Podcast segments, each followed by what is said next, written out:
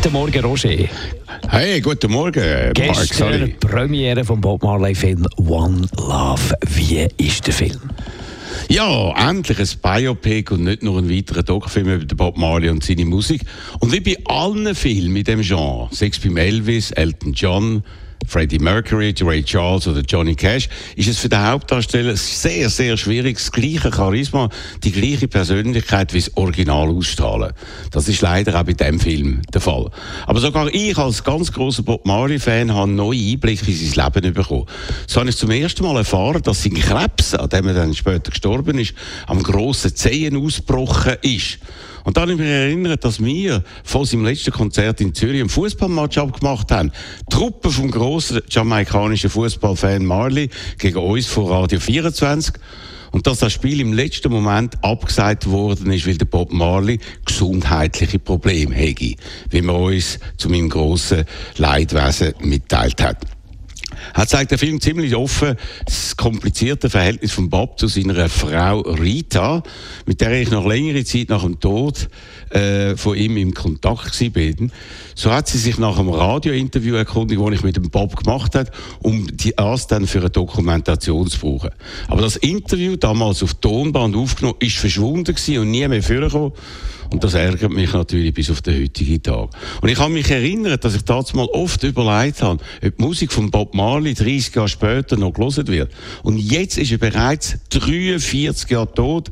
Und seine Musik ist weltweit so aktuell wie eh und je. Und gerade auch bei den Jungen, was mich besonders freut. Gehen wir noch in die Vergangenheit. Du hast ja den Bob Marley seine Zeit am Flughafen abgeholt. Ja, ich war sein Kofferträger. Das Foto gibt es immer noch, das halte ich ganz besonders in Ehre. So etwas habe ich übrigens nur ein einziges Mal gemacht, eben beim Bob Marley. Gestern bei der Premiere im Arena hat mich jemand angesprochen und dann gesagt, durch dich habe ich eigentlich den Bob Marley kennengelernt. Dafür möchte ich mich bei dir bedanken, ja, und kann ich ein Selfie mit dir machen habe natürlich zugestimmt. Und dann habe ich mich wieder mal so richtig erinnern, dass ich tatsächlich vor 45 Jahren jeden Sonntag in der Karibikstunde bei Radio 24 den Musikstil in Zürich so richtig eingeführt habe, weil mich die Musik von Anfang an extrem berührt hat. Und darum habe ich auch meine drei Kinder, wo sie noch ganz, ganz klein sind und auch mein Brüder dann auf den Arm genommen und sie zu Bob Marley Songs mit dem unvergleichlichen Reggae Heartbeat in Schlaf zu wiegen, was immer auch wunderbar und nach kurzer Zeit geklappt hat. Und so hat der Bob Marley mir wie Millionen von anderen Leuten unglaublich viel hinterlassen, wofür ich bis heute dankbar bin.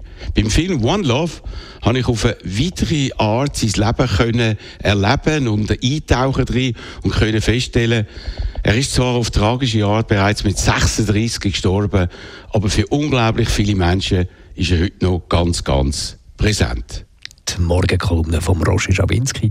Die gibt es zum Nachlesen auf radio1.ch. Und jetzt Bob Marley, One Love.